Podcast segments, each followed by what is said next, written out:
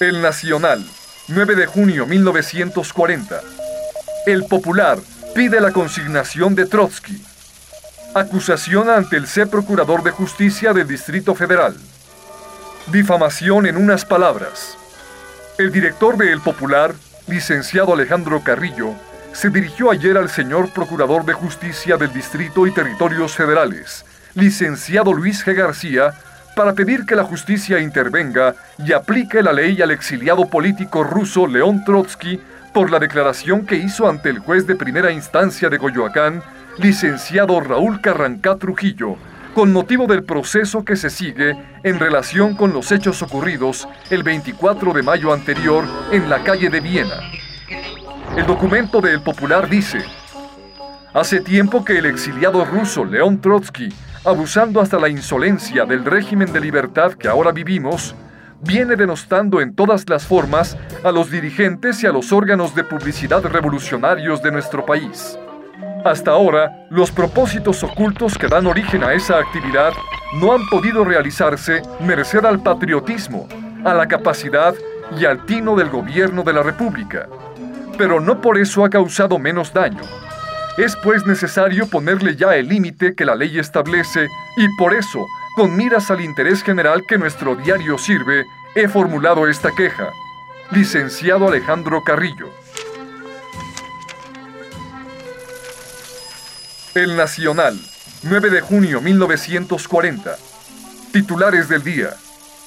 Sí era amigo de Stalin Bob Sheldon. Un escándalo en Tacubaya. Los tranviarios y unos obreros de pavimentación riñeron ayer. En el capítulo anterior escuchamos...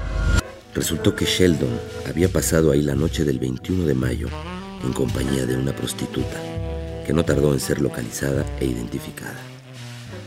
Nos declaró esta que Sheldon estaba esa noche un tanto ebrio y que era portador de una regular cantidad de dinero. No le había hecho ninguna confidencia. Supimos además por uno de los secretarios de Trotsky que Sheldon poseía una regular cantidad de cheques de 10 y 20 dólares de la American Express que cambiaba con cierta frecuencia en una casa bancaria. Voy a darte un número de teléfono por si necesitas comunicarte alguna vez directamente conmigo. Pero te prohíbo terminantemente que lo apuntes en ninguna parte. ¿No? Deberás retenerlo Parker en la memoria. Así lo hice. ¿Recuerda todavía ese teléfono? Perfectamente, señor. Bueno, pues démelo. Démelo enseguida.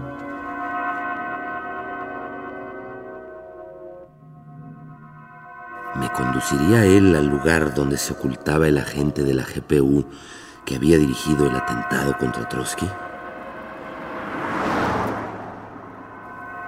trasladé sin perder un minuto a la central de teléfonos. Radio UNAM presenta Así asesinaron a Trotsky.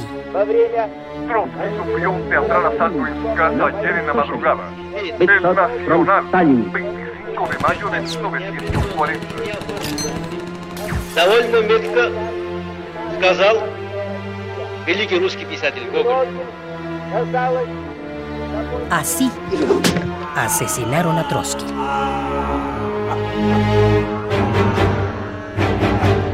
El testimonio del general Leandro Sánchez Salazar, interpretado por Daniel Jiménez Cacho.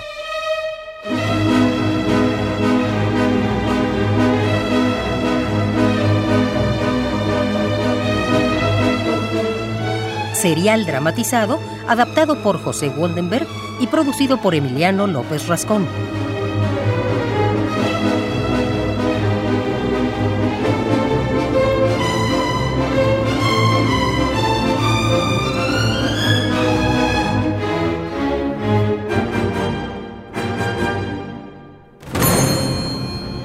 General Leandro Sánchez Salazar. El personal abandonaba en aquellos momentos las oficinas. Retuve a una de las señoritas con el ruego de que buscara en el fichero de direcciones la perteneciente al número facilitado por Néstor. Así lo hizo. Y me quedé mudo. de sorpresa. Descubrí de repente que había tenido al famoso judío francés a dos pasos de mí, al alcance de la mano, y no lo había detenido. Ganas me dieron de golpearme a mí mismo.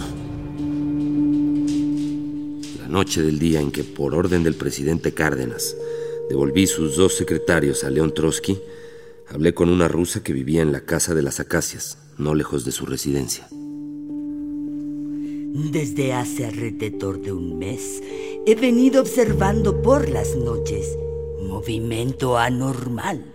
Decidí investigar lo que pudiera haber en torno a dicha casa. Empecé por interrogar a Trotsky respecto a su compatriota. Ah, sí, sí, la conozco.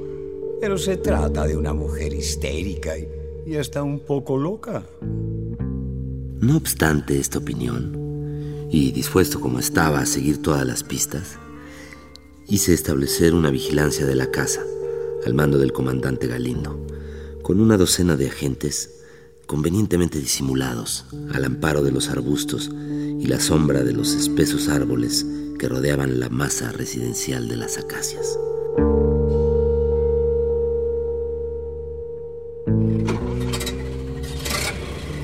Tomadas estas medidas, recuerdo que me trasladé con mi ayudante y un grupo de agentes hacia la fría y rara mansión ocupada por el pintor Diego Rivera en San Ángel.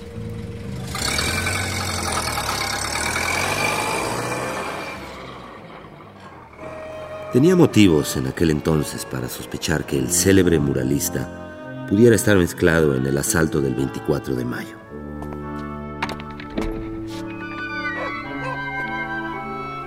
La amplia galería de trabajo de Diego Rivera engalanaba sus muros con diversos cuadros de su creación.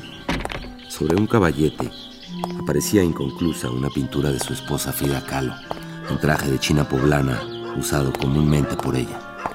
No había pisado nunca la residencia del famoso pintor y me sorprendió sobremanera ver las extrañas figuras que la adornaban. Panzudos monigotes de talla gigantesca, estructurados en carrizo y con vestiduras de papel de China de los más vivos y variados colores, con máscaras de cartón y rictus grotescos. Grandes figuras iguales a los llamados Judas que en México se queman en medio de gran griterío y del estallido de petardos el sábado de gloria de cada año.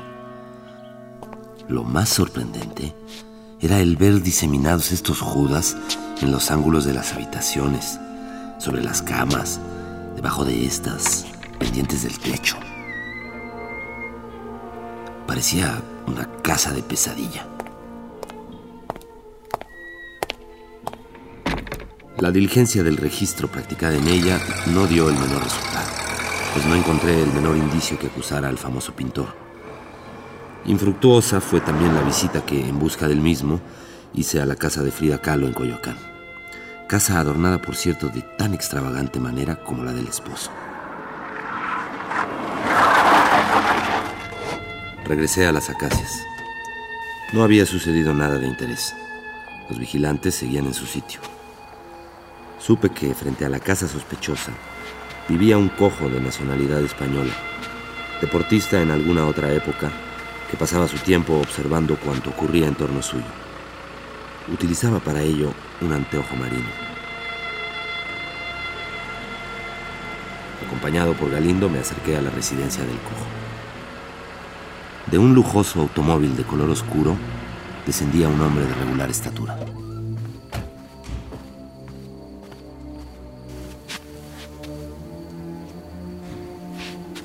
Galindo, Sí, mi coronel. acércate y toma el número de la placa.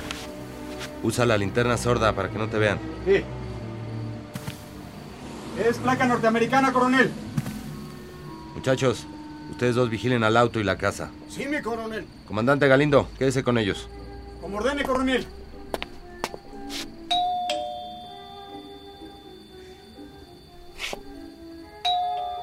¿Quién es?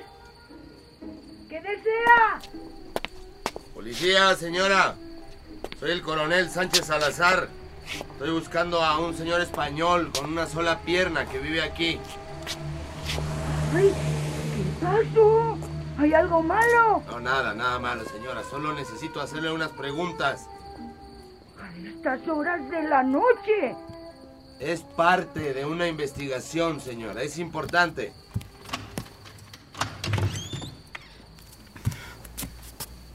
Mi hijo está acostado arriba, pero suba usted, señor. Gracias. Así lo hice. Me encontré en una pieza diminuta.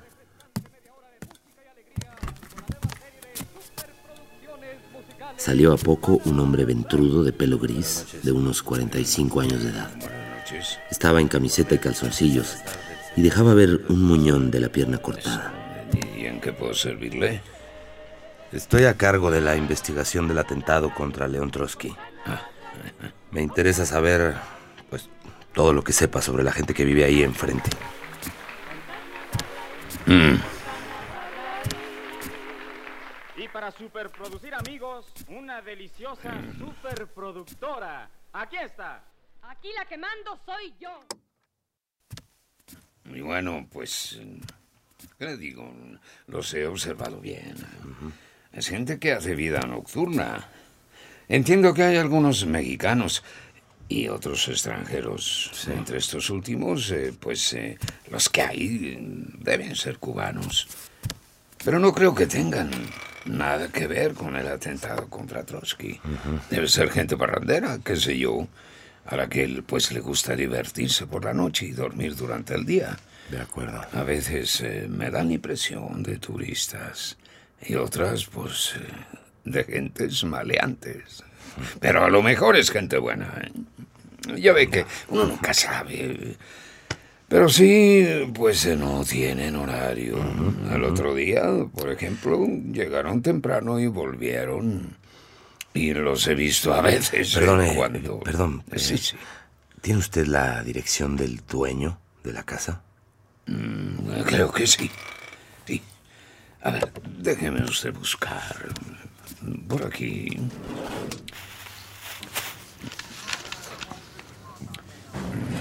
A ver, a ver. Sí, sí.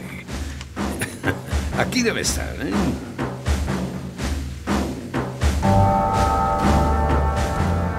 Obtuve la dirección del dueño de la casa. Lo visité. Se trataba de un amigo personal del general Núñez, el cual le había extendido una credencial de comandante honorario. Me dijo que le habían alquilado la casa hacía poco más de un mes, presentando fiador, y que le pagaban con puntualidad. Tampoco creyó que los inquilinos tuvieran ligas con el atentado. Le dijeron que tenían un negocio. Cuando interrogué a Galindo sobre el hombre del automóvil, me informó. Se marchó inmediatamente después en su propio auto. Ya usted mismo vio que no inspiraba sospechas, coronel. Resultaba ahora el número de teléfono facilitado por Néstor Sánchez correspondía exactamente a la Casa de las Acacias. El famoso judío francés se protegía bajo el sencillo nombre de Felipe. Los agentes importantes de la GPU usan los nombres más sencillos, Pedro, Leopoldo, Felipe. Sus propios colaboradores no suelen conocer su verdadera identidad.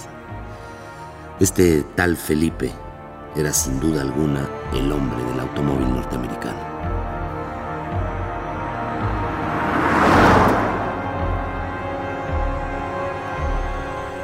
Me trasladé a toda prisa a dicha casa. Estaba abandonada y tuve que forzar la puerta.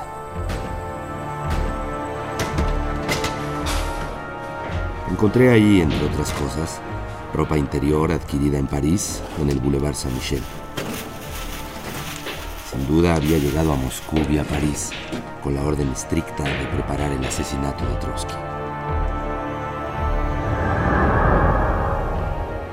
¿Era judío francés?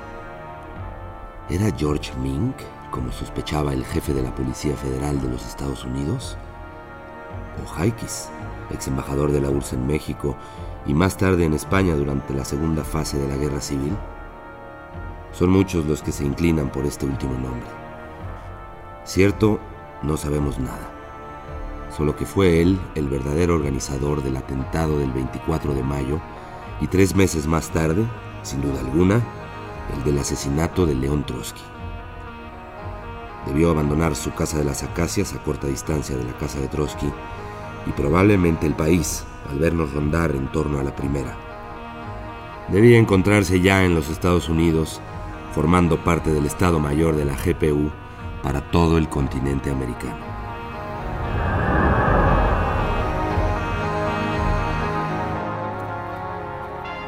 No me perdonaré nunca no haberlo detenido. Debo decir, en descargo mío, que el reciente disgusto manifestado por el presidente Cárdenas por la detención de dos de los secretarios de Trotsky me había desmoralizado un poco.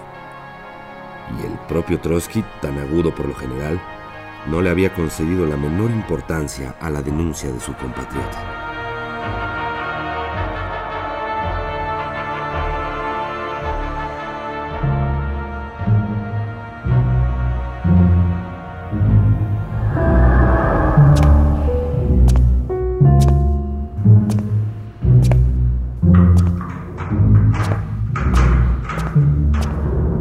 raíz del atentado contra León Trotsky, cada mañana hacía una visita al Pocito, con el fin de no perder el contacto con los detenidos.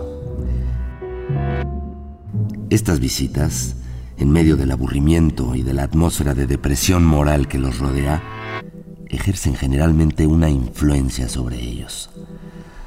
Sobre todo por la mañana y después de las noches de silencio, de soledad y de meditación carcelarios.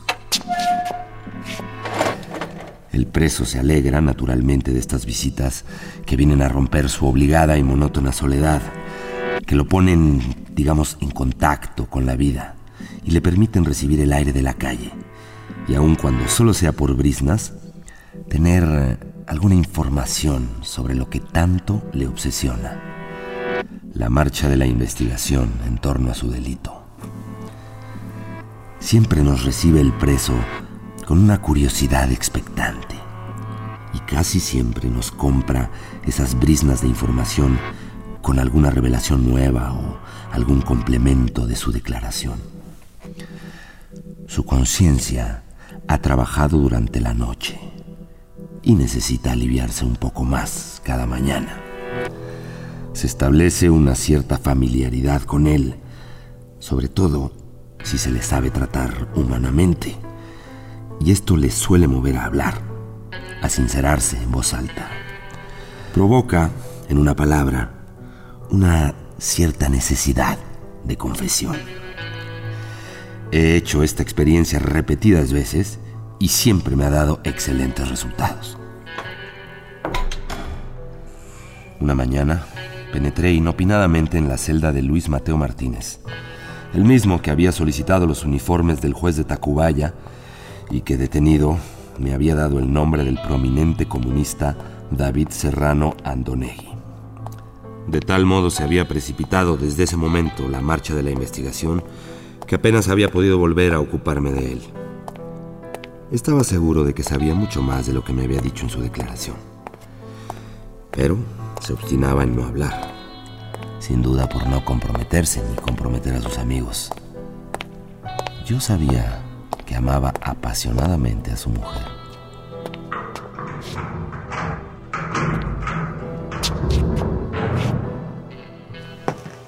Ah, ¿A qué debo la visita, coronel? ¿Me va a soltar? Sí, cómo no. Más bien vengo por la sopa. Pero ya le dije todo lo que yo... Mire, Mateo, si se obstina en no decirme todo lo que sabe respecto al asalto en el que tomó parte directa, me voy a ver obligado a detener a su mujer a mi mujer. Ella no sabe nada. Debe saber mucho. Y estoy seguro de que confesará lo que usted se obstina en callar. Le suplico, mi coronel, que no le haga nada a mi mujer. Es completamente inocente. Yo no puedo decir más de lo que he dicho. Le doy dos horas para reflexionar. Si dentro de este tiempo no lo confiesa todo, usted solo será responsable de lo que le ocurra a su esposa.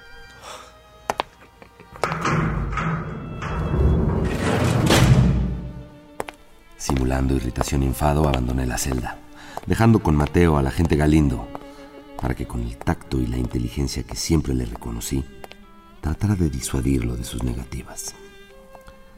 No tenía yo la menor intención de tomar semejante providencia contra su mujer. Pero Mateo lo creyó sin duda.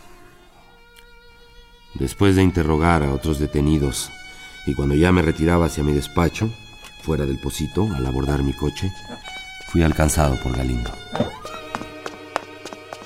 ¡Coronel! ¡Coronel! Mateo se está vaciando. ¿Qué? Se cortó las venas, se muere, coronel, se muere. ¿Cómo? Este idiota. No puede ser.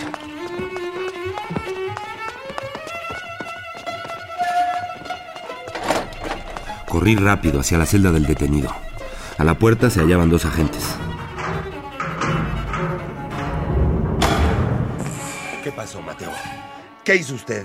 ¿Qué, qué significa esto? Abrí y me encontré con un espectáculo en verdad inesperado y por demás sorprendente. Sobre el catre estaba Mateo como una res desollada, en medio de un gran charco de sangre. ¿Qué había pasado? Mateo, Me precipité Mateo. sobre No, él. no, no, Estaba boca arriba, con las piernas encogidas, la cabeza hacia atrás, colgante, la boca abierta y la mirada cadavérica, muy pálido. De sus brazos, uno de ellos colgando fuera del catre, manaba abundante sangre. Se había cortado los antebrazos. Sobre una silla, a la cabecera de su catre, encontré una hoja Gillette, ya enmohecida y con poco filo. Este. Lo creí muerto, o a punto de expirar. Apliqué el oído a su pecho, al mismo tiempo que colocaba una mano sobre su corazón. Respiraba. ¿Me escucha? Lo No, moví no, un poco. No, no, cierre los Le ojos. pasé el brazo por debajo del cuello y lo escúcheme. incorporé levemente. ¿Me ve? ¿Me, me está escuchando? Por suerte respiraba. Lo moví un poco. Le pasé el brazo por debajo del cuello y lo incorporé levemente. Déjeme morir. No necesito la vida. Ponga en libertad a mi mujer. Tranquilícese, Mateo, tranquilícese. Su señora no está detenida. Ni pienso detenerla. Saqué un pañuelo y le até el brazo que parecía sangrar más. Le pedí su pañuelo a un agente e hice lo propio con el otro brazo. Salí a hablar por teléfono a la Cruz Verde y requerí inmediatamente la presencia de uno de los médicos de guardia. No tardó este en presentarse y tras un rápido examen indicó la urgencia de proceder a una transfusión de sangre. No encontrándose ningún donador oficial, se contrató a una persona de un establecimiento privado. Se le inyectó al herido medio litro de sangre, así como calcio. Se siguieron después todas las indicaciones del facultativo.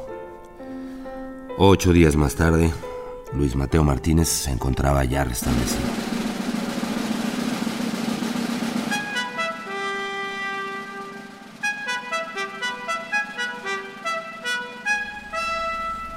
Este desgraciado incidente no trascendió a la opinión pública, pero algunos de los detenidos por el asunto le escribieron al presidente Cárdenas diciendo que se les atormentaba en el pocito.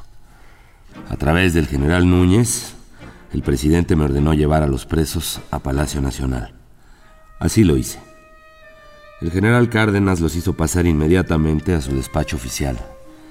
Yo permanecí fuera para evitar toda sospecha de coacción. Le dijeron al presidente con toda honradez que no habían sufrido ningún tormento y que recibían una alimentación suficiente. Aprovecharon todos la ocasión para hacer protestas de inocencia, como ocurre siempre en estos casos. Todo esto sucedió unos días después de que Mateo se cortó las venas.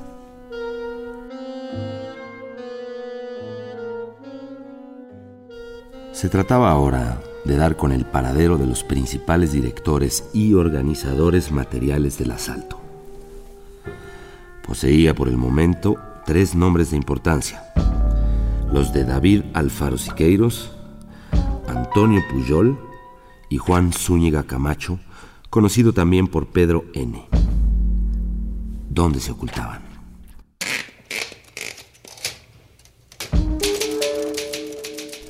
Alfaro Siqueiros, al empezar a aparecer su nombre en la prensa, había dirigido una carta al general Núñez protestando de que no se le hubiera llamado a declarar sobre el asunto y ofreciéndose a hacerlo. Terminaba así su habilidosa carta. En caso afirmativo, le ruego que me lo haga conocer por escrito a mi domicilio habitual, Tampico 21, Departamento 15 de esta ciudad. Este procedimiento legal, al que creo tener absoluto derecho, evitaría que se me hiciera una vez más víctima de cualquier atropello o arbitrariedad de parte de funcionarios inferiores. Pretendía, sin duda alguna, alejar de sí las sospechas. Sin embargo, tuvo buen cuidado de no presentarse a la policía. Lejos de eso, había desaparecido con sus otros cómplices. Hice girar a todas las autoridades civiles y militares de la República una circular con las señas personales de los tres perseguidos, además de la de Jesús Alfaro Siqueiros, hermano de David, y al que yo suponía también implicado.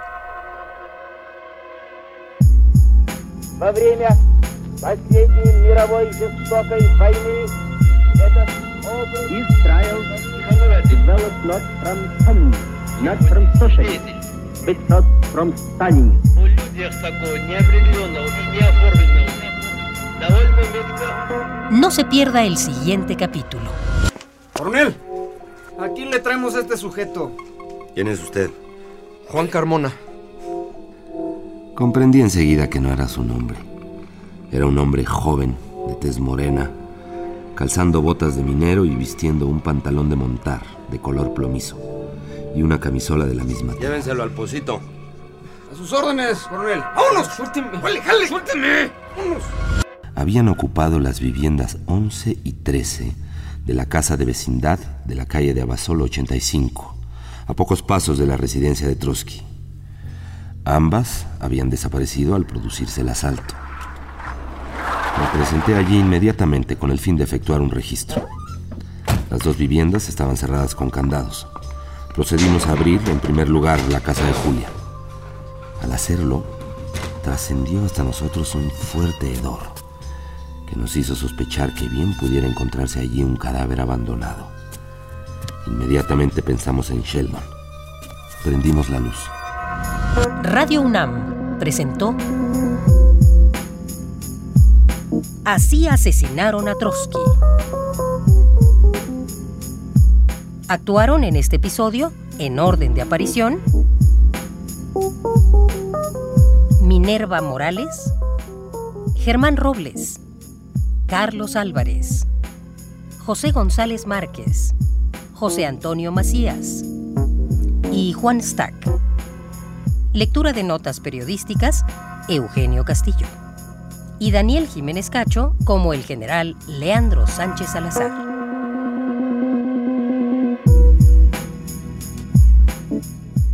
Grabación, Arturo González. Preproducción y asistencia de producción, Jimena Hernández y Omar Tercero. Agradecimiento especial a Rodrigo Hernández, Víctor Núñez y Manuel Sosaya por su valiosa colaboración. Adaptación de José Waldenberg.